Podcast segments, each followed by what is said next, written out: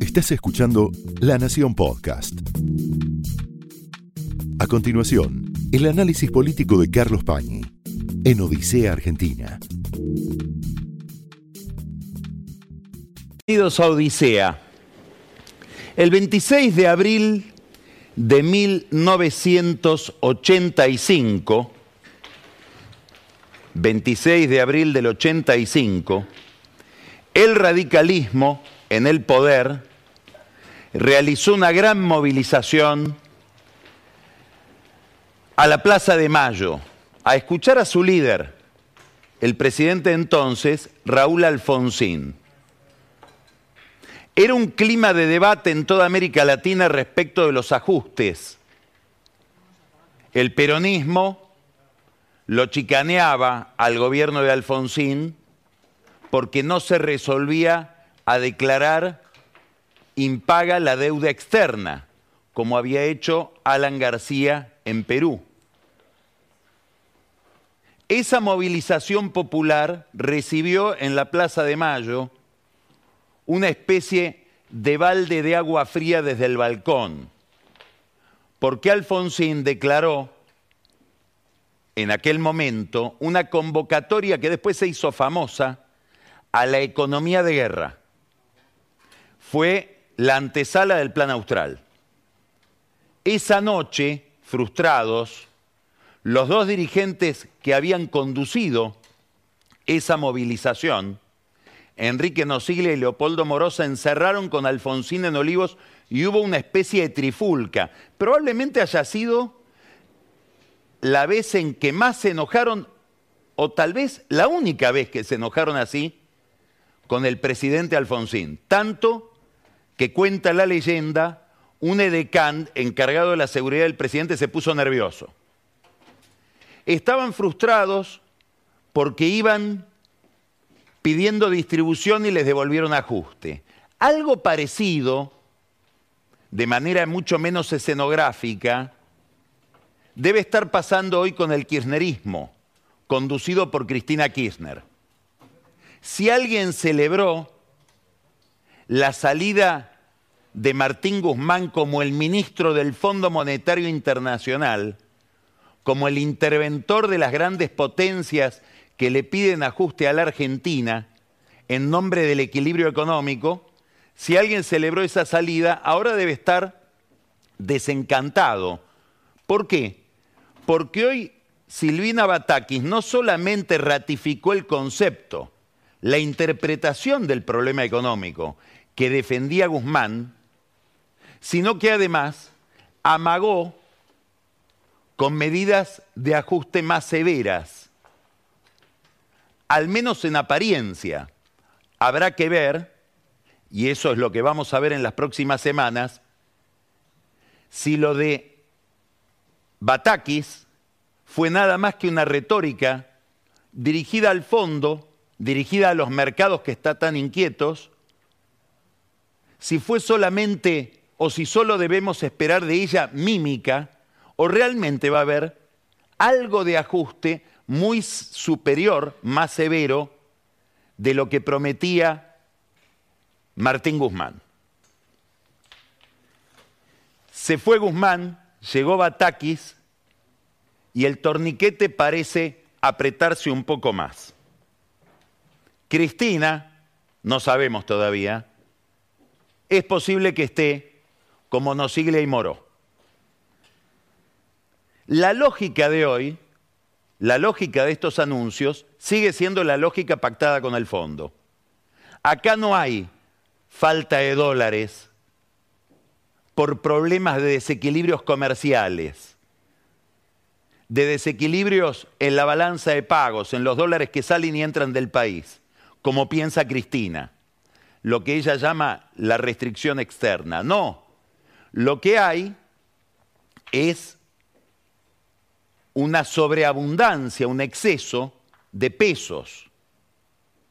Y ese exceso de pesos, como explicó Guzmán tantas veces, como hemos repetido aquí, como sostiene casi toda la comunidad de los profesionales de la economía, ese exceso de pesos se debe a que el Banco Central está muy obligado a emitir porque es la única forma de financiar un déficit demasiado abultado. Esos pesos que sobreabundan, ese exceso de pesos, va al dólar como reserva de valor.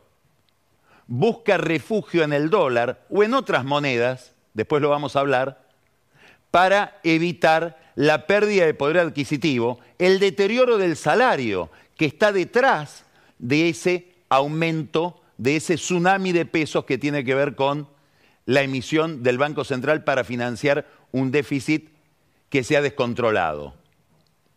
Esta teoría, que es la teoría en la que se basa el acuerdo de Guzmán con el fondo, no solamente fue suscripta, sino que además Batakis promete más ajuste para achicar el déficit y evitar esa emisión. Se declara ella a sí misma fiscalista y voceros importantes del oficialismo, como el diputado Eduardo Valdés, por ejemplo, aplaudió hoy que Bataki fuera una fiscalista. Habrá que ver si Cristina Kirchner lo aplaude también. ¿Cuáles son las medidas de Silvina Batakis, las medidas que hoy anunció? ¿Cuánto tienen de genuino? ¿Cuánto pueden tener de trampa o de simulación? Son cinco medidas importantes. La primera, propone reformar la ley de administración financiera para ampliar la capacidad del ministro de Economía en el manejo fiscal, en el manejo del gasto de reparticiones que hasta ahora no estaban bajo su control. Fondos fiduciarios, organismos descentralizados, como por ejemplo el que rige la vida de los aeropuertos, la ORSNA, es decir, una cantidad de entidades que estaban por la ley de administración fuera del control del Ministerio de Economía ahora pasan a estar bajo la órbita fiscal de Batakis. Habrá que ver cuánto esta expansión del monitoreo fiscal del ministro sobre áreas del gobierno produce roces políticos. ¿Quiénes son los que están en esas oficinas que hasta ahora se habían puesto a salvo de los ajustes de Guzmán y que ahora deben esperar los ajustes de Batakis. ¿Quiénes son? ¿A quién reportan? ¿Cuáles son sus terminales políticas? Segunda medida importante. Le dice a todos los funcionarios del gobierno, te voy a ir autorizando los gastos, la ejecución del presupuesto, lo que podés gastar de la partida que tenés asignada, no cada trimestre, sino cada mes te voy a tener más corto. Te voy a dar en la medida en que recaudo. Hay quienes dicen, muy sofisticados, a lo mejor es peor. ¿Por qué? Y porque a veces que fuera a los tres meses que se paga algo, que se autoriza un gasto, por ejemplo, permitía licuar ese gasto con la inflación. Finalmente, se diluye también el poder adquisitivo del Estado y se achica el gasto en términos reales respecto de la inflación. Ahora, probablemente ese efecto quede anulado porque Batakis va a disponer autorizaciones mes a mes. Si estas medidas las estuviera viendo, que seguro las estuvo viendo, un historiador como Pablo Gerchunov, diría, vuelve la historia, vuelve el 62, vuelve el 72, vuelve el 82, todo con dos. Tres años en que gobernó la economía argentina Jorge Bebe, que era famoso por procrastinar los pagos. Un proveedor iba y le pedía el pago porque había vencido su factura y le decía, vení más tarde, vení la semana que viene, vení el mes que viene cobro un cheque y te pago. Si no cobro el cheque, no te voy a pagar. Es decir, acá los que están mirando todas estas medidas de hoy son los proveedores del Estado, los contratistas de obra pública.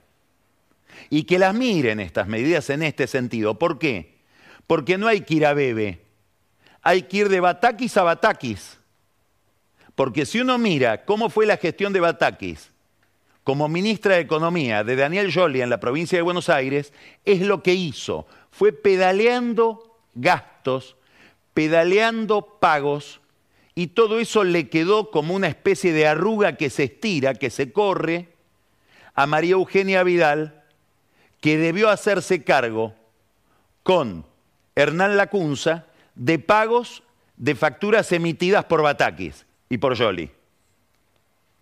Es decir, no vuelve Bebe, vuelve Batakis.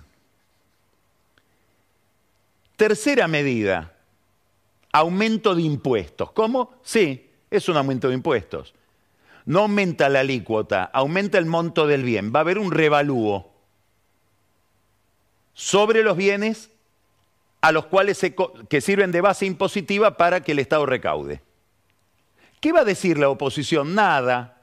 ¿Por qué no puede decir nada? Porque es lo que hizo Macri en la ciudad de Buenos Aires. Hay un estudio de la Fundación Urbe, es la fundación del diputado porteño de la legislatura porteña Juan Manuel Valdés, que estudió el problema impositivo en la ciudad de Buenos Aires y detectó que si se toma todo el periodo de gobierno del PRO, en relación con el Producto Bruto de la Ciudad de Buenos Aires, la presión impositiva subió 53%. Quiere decir que estamos ante una clase política que gasta de más y que en vez de ajustar los gastos, aumenta los impuestos.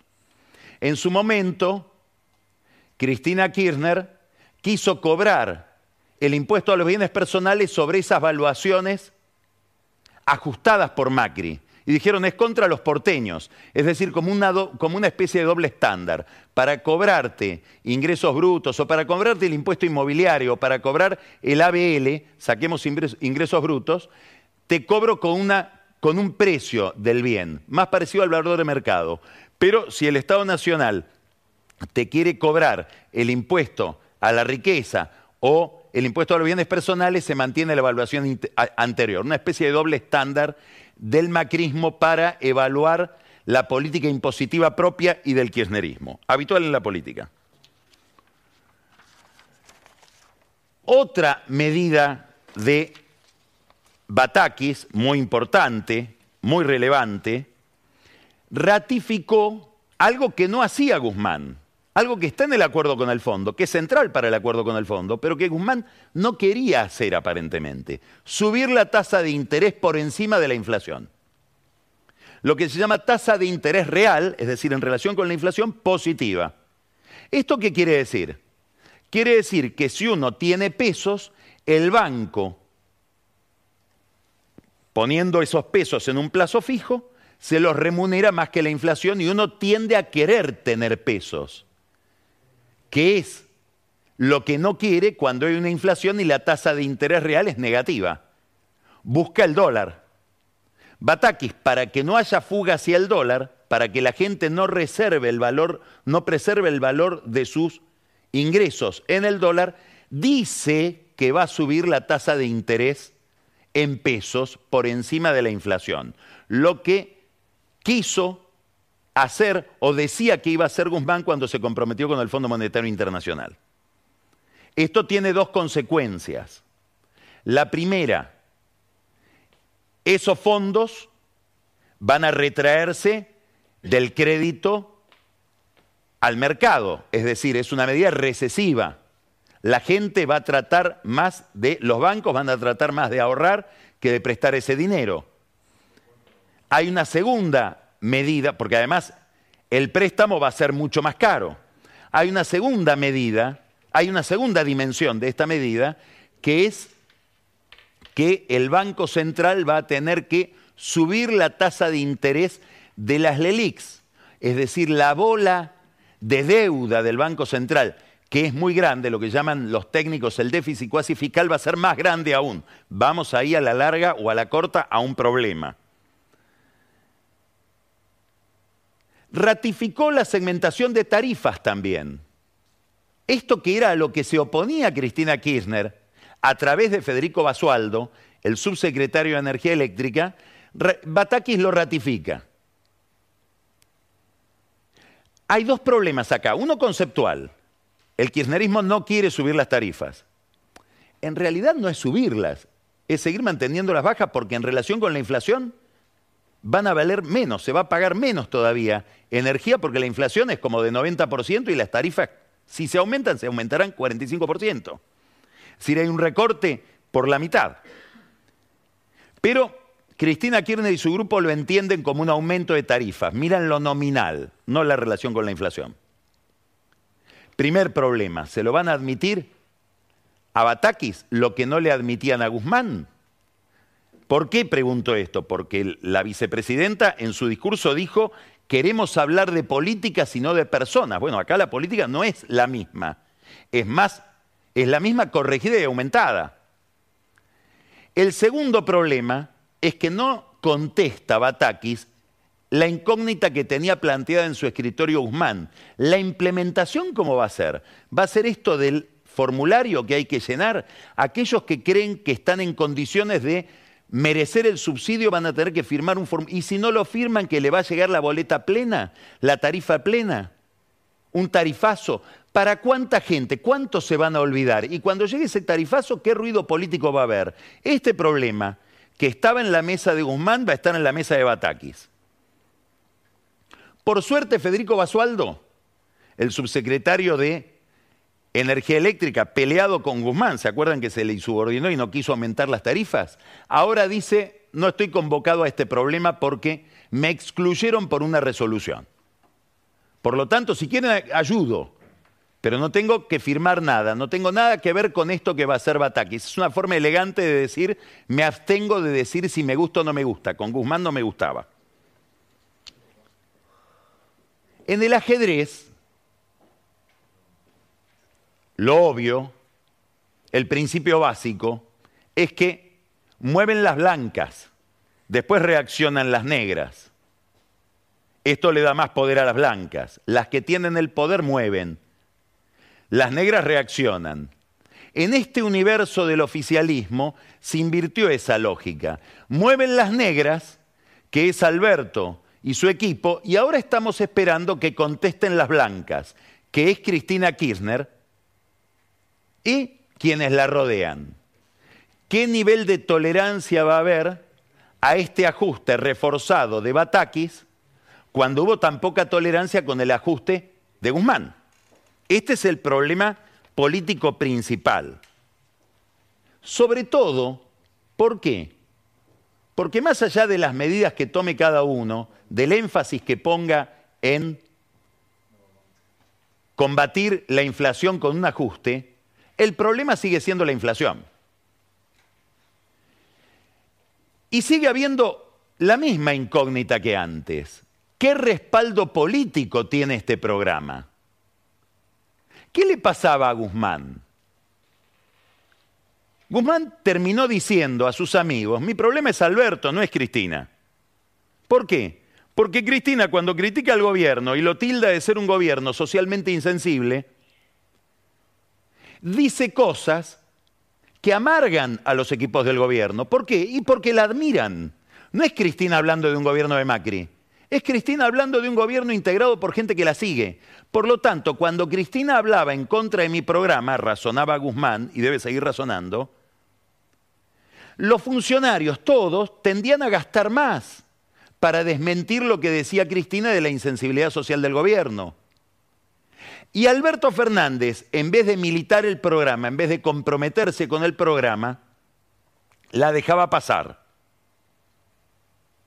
Este problema, que es un problema no de técnica, no de nivel de ajuste, sino de respaldo político al programa del gobierno, es el que hace, escuche lo que voy a decir ahora, que mucha gente que no es kirchnerista, inclusive gente severamente crítica con Cristina Kirchner, piensa que la única solución es que el poder lo asuma Cristina y que Cristina, con las palancas del gobierno, gire al centro, como una especie de Lula, como está pasando en Colombia con Gustavo Petro, como pasa en Chile con Gabriel Boric.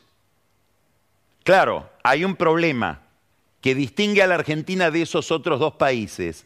tanto en Colombia como en Chile, hay un margen enorme para aumentar impuestos.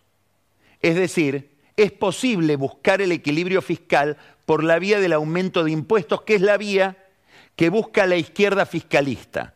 El problema de la Argentina es que ese camino también está agotado. Por eso es tan costoso llevar adelante un programa.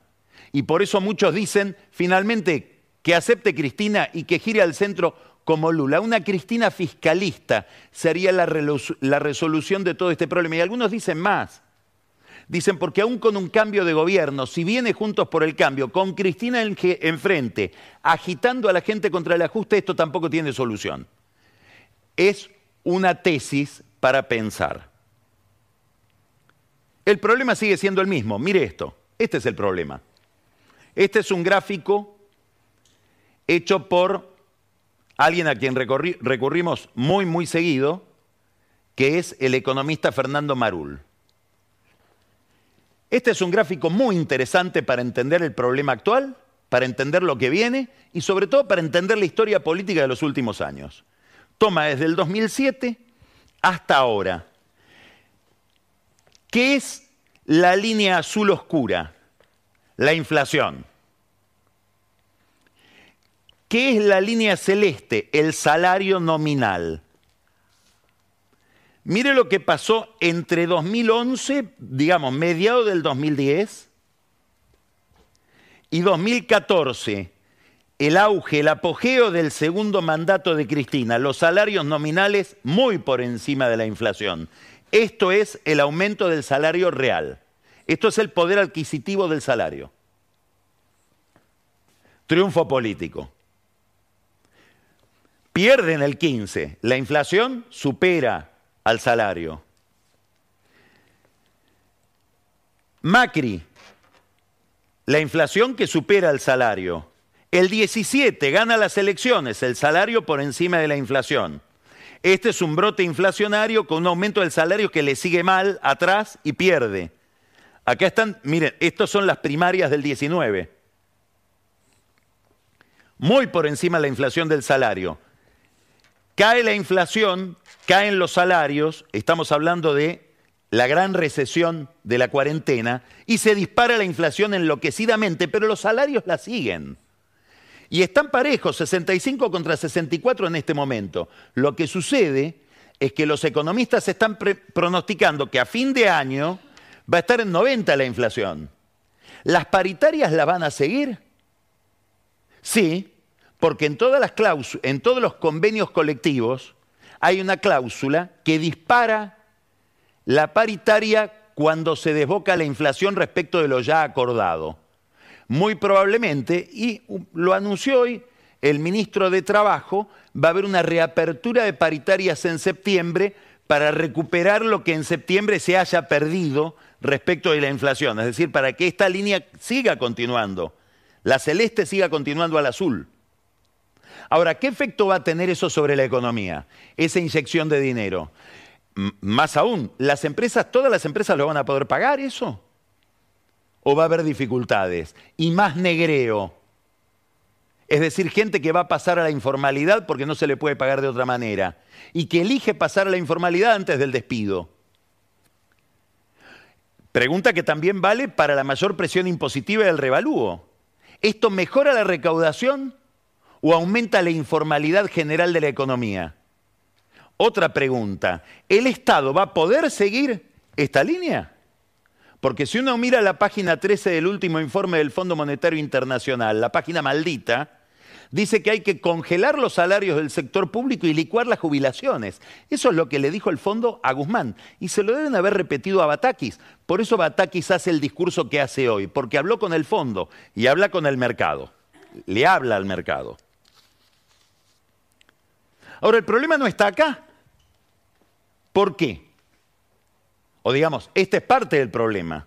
Porque cuando miramos este gráfico, estamos hablando de 6 millones de personas. Hay un universo extraordinariamente importante, cada vez más voluminoso, que está fuera de este gráfico. Son los informales. Es decir, los que viven de planes o de changas. Esos son los castigados porque no tienen un sindicalista que los defienda, que se movilice. La CGT está por movilizarse. ¿Es verdad que no tienen sindicalistas que los defiendan? ¿Es verdad que no tienen líderes que los movilicen? ¿Por qué pregunto esto? Porque Juan Grabois acaba de decir que frente al ajuste de Batakis hay que movilizar a los sectores más vulnerables, a los que él llama sectores o trabajadores de la economía popular. Son los que están fuera de este gráfico. Antes de que le ponga fecha a esa movilización, hay una competencia entre la izquierda kirchnerista, la izquierda oficialista y la izquierda trotskista. Desde el Partido Obrero ya le pusieron una fecha, este jueves. Ahora, hay que mirar bien este problema. ¿Por qué? Porque el problema de los que están fuera de ese gráfico, el problema de los informales, la presión de Grabois, la presión del polo obrero sobre el gobierno para que se aumenten los planes, en el caso de Grabois él pide un salario universal, es decir, que todo el mundo cobre algo. Ahora vamos a hablar de eso se superpone con un conflicto político entre el kirchnerismo y los movimientos sociales. Hay una incomodidad enorme, el primero que la planteó fue Andrés Larroque, el cuervo Larroque, antes de las elecciones. Hay una incomodidad enorme en la política respecto del el poder político que han adquirido los movimientos sociales. Es la nueva Argentina, donde en el centro no están los sindicatos, que representan a privilegiados, a gente que está defendida por su convenio laboral, que cobra vacaciones, que cobra jubilación, que tiene obra social. Esos son privilegiados. Ahora en el centro del reclamo social están los desocupados y los informales. Esos que le generan un conflicto a la política porque le hablan al kirchnerismo y le reclaman al kirchnerismo en nombre de los pobres, es una escena impensada para Cristina, es la escena más mortificante que la corran por izquierda, esos ahora se movilizan y están en el centro de la escena. Una pregunta para los que defienden el salario básico universal, que sería un sueño encantador. ¿Tiene efecto sobre la inflación? porque eso va a suponer emisión. Si emitimos más, va a haber más inflación y se va a degradar más el salario de aquellos a los que le queremos mejorar los, ingresos. Dicen que no, que la emisión no genera inflación. Si la emisión no genera inflación, ¿por qué un salario básico universal? ¿Por qué no nos vuelven a todos millonarios? ¿Por qué se quedan cortos? Si la emisión no genera inflación, ¿por qué nos cobran impuestos? ¿Por qué no hace todo el, Banco Central emitiendo? Y somos felices en serio. Es una pregunta para Grabois. Deberíamos movilizarnos todos para pedir ser todos millonarios. Total, no cuesta nada. Detrás de este problema, decíamos, hay un conflicto político. Los movimientos sociales no solo se ven amenazados porque sus bases están descontentas y sufran la inflación, sino que se ven amenazados por el discurso de Cristina y la presión de la política, y hacen manifestaciones de poder. Miren esto de este fin de semana. El movimiento Evita, el 9 de julio, hace un congreso para mostrarle a Cristina quiénes son y cuánto pesan. Mire estas imágenes. Vamos a poner un esfuerzo muy grande en la expresión política de los movimientos populares, porque no es la expresión política del movimiento Evita, es la expresión política de un sector social y que es el sector más transformador y donde están las bases de una construcción de cambio social revolucionario para la Argentina. Es ahí donde está. Va a tener una construcción comunitaria con mucho orgullo, 30 años 30 años de acumulación popular, de entregar sus vidas en cada uno de los barrios populares para construir un modelo de poder alternativo y un modelo político, social y económico ante este capitalismo. Ese es el mensaje de Emilio Pérsico, el líder del movimiento Evita, junto con su cerebro, que es Fernando el Chino Navarro, quien hoy hizo declaraciones en el programa de Graciela Fernández Meijide hablando a favor del salario universal de Grabois, le están hablando a Cristina, Problema para Alberto Fernández, porque esto que vimos es casi lo único que le queda como base propia de poder. Pero claro, le pasan la factura y la factura en el conflicto interno del Frente de Todos es cada día más costosa. Entre otras cosas porque la factura son candidaturas a intendentes en contra de los intendentes kirchneristas en casi todo el conurbano. Después vamos a hablar de esto con Diego Valenzuela, que es intendente de 3 de febrero, militante obviamente del PRO de Juntos por el Cambio, pero que vive esa realidad todos los días. El problema de la inflación no se agota en el problema del salario ni de las prestaciones sociales que reciben los más pobres. Hay un problema que es cambiario. En la medida en que el dólar oficial está quieto y sube la inflación y se dispara más la inflación, empieza a retrasarse el tipo de cambio. Y eso genera una cantidad de distorsiones adicionales. Esa tensión cambiaria probablemente en lo visual sea más impactante que el problema de la inflación para el salario, porque las paritarias van acompañando la inflación. En cambio, la brecha es un indicador diario de que las cosas andan mal. Para los que creen que es un problema solamente de falta de dólares, como dijo un brillante economista, para los que creen que es un golpe de mercado, porque cuando gobierna el peronismo y faltan dólares, es un golpe de mercado. Cuando gobierna Macri y faltan dólares, es la fuga de los amigos del presidente que se la llevaron toda. Bueno, frente al golpe de mercado lo que cabe es el cepo, porque no, el movimiento de pesos hacia dólares no estaría representando una anomalía ligada al problema fiscal. Esto lo vimos mil veces, poner más restricciones, anunciar medidas que bloqueen más, más y más el acceso al mercado de cambios. 1948, Diario La Gaceta, diciembre, no entregarán divisas para viajes al exterior. El primer Perón, el Perón que todavía no necesitaba de un ajuste, ajuste que llegó en el 52 recién.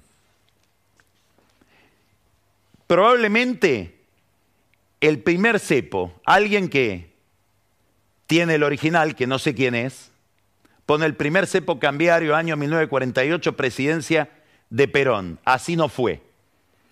Tenemos problemas muy viejos, estamos volviendo todo el, el tiempo al mismo problema.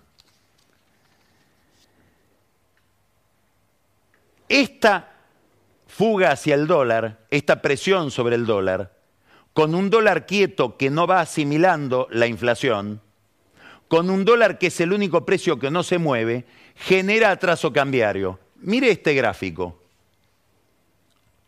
Esta es la historia del dólar desde el 2001 en adelante. Apreciaciones y depreciaciones, para ponerlo en términos más vulgares, devaluaciones y apreciaciones del dólar. Esta es la gran devaluación de fin del 2001, 300%.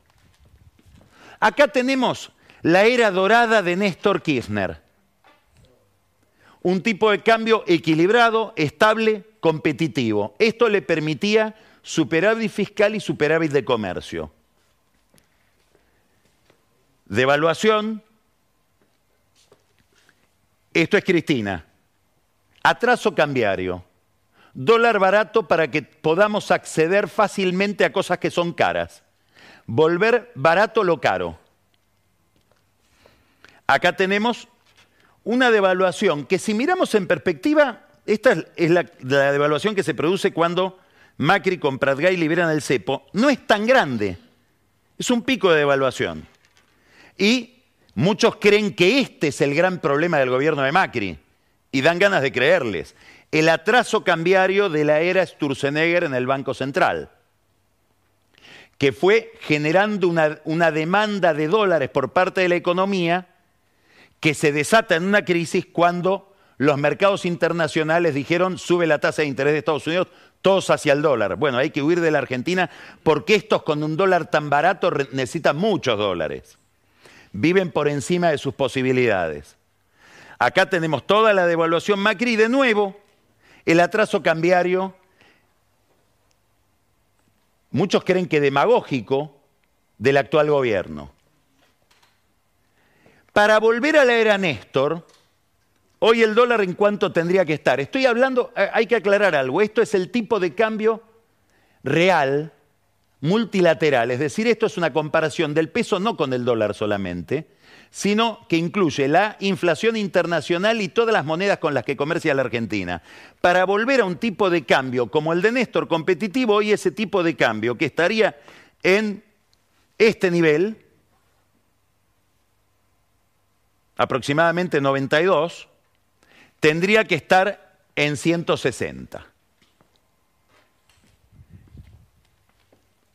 150, 160. Entonces,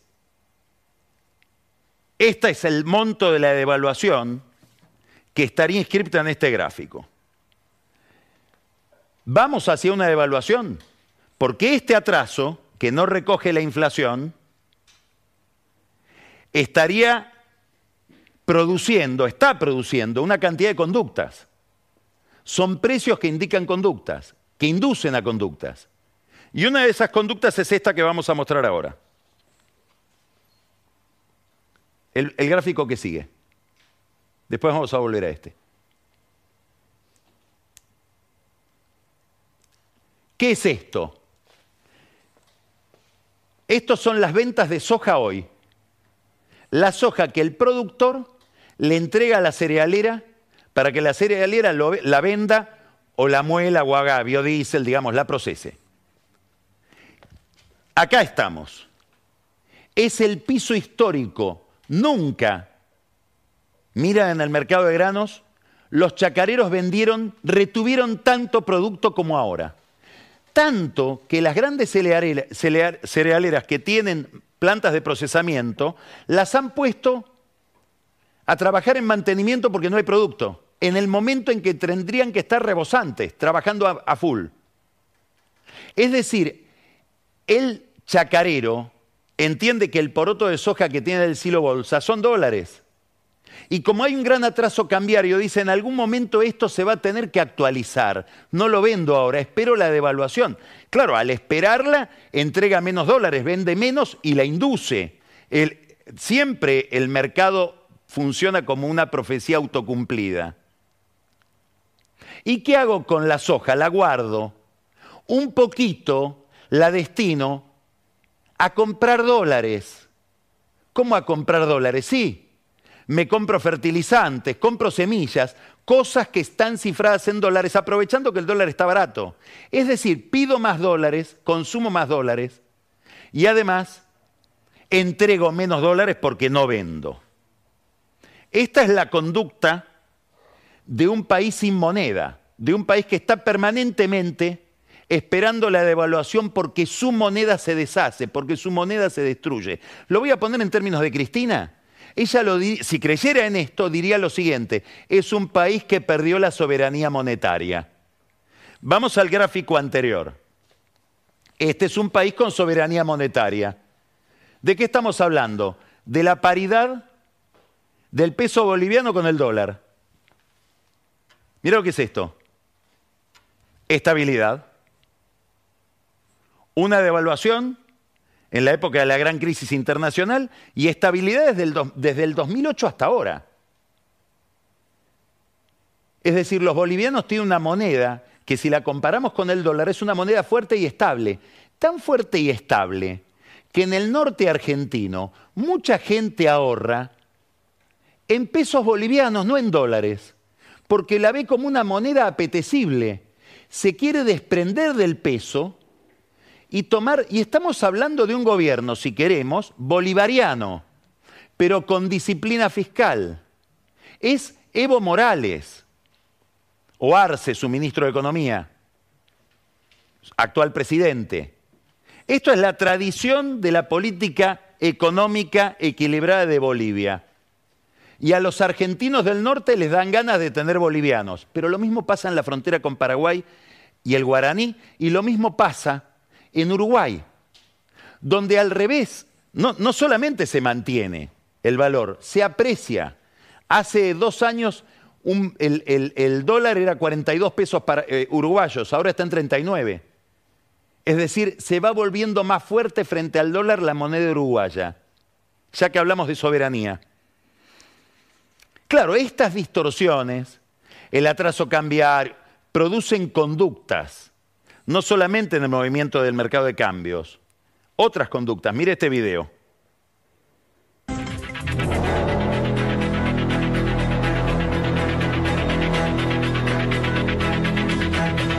Ahora nos encontramos en La Quiaca. Este es el lado argentino y aquí hay que hablar un poco bajo sobre el tema del contrabando. Todo lo que ustedes ven que se está moviendo es una feria de contrabando eh, donde se venden todas las cosas que se llevan, se pasan para Bolivia. Tras la caída del peso argentino, el movimiento del lado del país vecino se incrementó y el producto que más está saliendo es la harina. Esto es el deterioro de la moneda argentina. El contrabando en todas las fronteras, porque también pasa con Brasil, también pasa con Bolivia, etc. Mostramos hace un tiempo un camión de soja que había volcado y que no iba desde Corrientes hacia los puertos del sur, sino que iba raramente en sentido contrario, hacia el norte, es decir, contrabando a Paraguay. A esto se le agrega otro problema del que venimos hablando siempre, que es la presión sobre el dólar del el costo de la energía. Los precios internacionales además se dispararon por el ataque de Rusia a Ucrania. Por eso, Guzmán quería, y tal vez lo quiera también Batakis, en eso están trabajando Jorge Arguello y Gustavo Vélez, negociar con el Fondo Monetario que los precios energéticos, la compra de energía, lo que gastamos por compra de combustibles y de gas, no pasen por encima de la raya del déficit fiscal, que se consideren como un gasto aparte, que no intervenga en el cálculo del déficit fiscal. Y desde el fondo le dicen, pero ajusta en algo. Ok, te admito que no ajustes en eso, pero ¿y en todo lo demás? Porque no cumpliste con ningún rubro del programa. Esto es lo que está viendo el mercado. Al mercado le habló Batakis. ¿Qué es al mercado? ¿Qué estoy diciendo cuando digo al mercado? A los bancos, compañías de seguro, instituciones financieras que tienen títulos en dólares, eh, perdón, en pesos, que no solo ya la gente repudia el peso, sino que se repudian los títulos en pesos. Y hay un vencimiento de 500 mil millones de pesos a fines de este mes. Y Batakis tiene que renovar esa colocación y es más, ampliarla porque hay más déficit que antes. No alcanza con renovar los 15 mil millones de pesos necesita más que 15 mil millones de pesos. Sí, eh, perdón, 500 mil millones de pesos. Medio billón, para entendernos. Billón. Los técnicos, Miguel Kigel, por ejemplo, dicen, bueno, la mitad de esos bonos los tiene el Estado, o sea que lo van a renovar.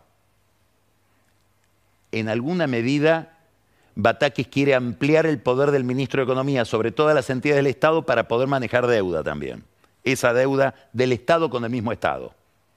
Queda el 50%, que lo tiene el mercado. El 25%, bueno, amigablemente lo puede renegociar. Queda un 25% que no sabemos qué va a pasar. Para que no se destruyan esos títulos, el Banco Central emite más. Más LELIX, más tasa, más bola de nieve. Pero, insisto, no tiene que renovar 100%, necesita 140% porque tiene que cubrir más déficit. Este es el problema en el que está en este momento, Batakis, y por eso le está diciendo al mercado, préstame porque voy a ser más austera, porque voy a congelar vacantes, porque voy a tener más control sobre el gasto, sobre más eh, eh, eh, oficinas públicas, porque voy realmente a segmentar y a suprimir subsidios, todo lo que dijo hoy. Está en un problema similar al que se encontraba Domingo Cavallo en agosto del 2001 cuando Caballo recibe la herencia caliente de la convertibilidad, con una diferencia extraordinaria. Caballo no podía emitir. Batakis y Pelle sí pueden emitir, aunque esa emisión tenga consecuencias negativas. En agosto del 2001, Caballo se sentó con los bancos, se sentó con los que le prestaban para hacer una gran renegociación de esa deuda. Agosto del 2001. 15 días antes, más o menos, 17, 18 días antes, Clarín publicaba esta tapa. el Estado limita sus gastos, solo pagará lo que recaude. Es Batakis. Es Batakis yendo a un problema de deuda. Acá era Caballo yendo a un problema de deuda. Entonces, Alfonsín 85, Economía de Guerra, Perón del 48, Bebe del 62, del 72, del 82, Caballo en el 2001, Batakis hoy, volvemos eternamente a lo mismo. Es el mito de Sísifo, aquel personaje de la mitología griega que estaba condenado de por vida a subir una piedra a la montaña y cuando llegaba a la cima se le rebalaba de las manos y la tenía que volver a, subir como un castigo eternamente. Un país que lee los diarios del 2001 o lee los diarios del 48 y son los diarios de hoy. Un país en blanco y negro. Vamos a ir a hablar de todo esto también con un hombre del conurbano, una especie rara, un hombre de... Esto fue el análisis político de Carlos Pañi en Odisea Argentina, un podcast exclusivo de La Nación. Escucha todos los programas de La Nación Podcast en www.lanacion.com.ar. Suscríbete para no perderte ningún episodio. Estamos en Spotify, Apple Podcast, Google Podcast y en tu reproductor de podcast favorito. Seguí escuchando La Nación Podcast.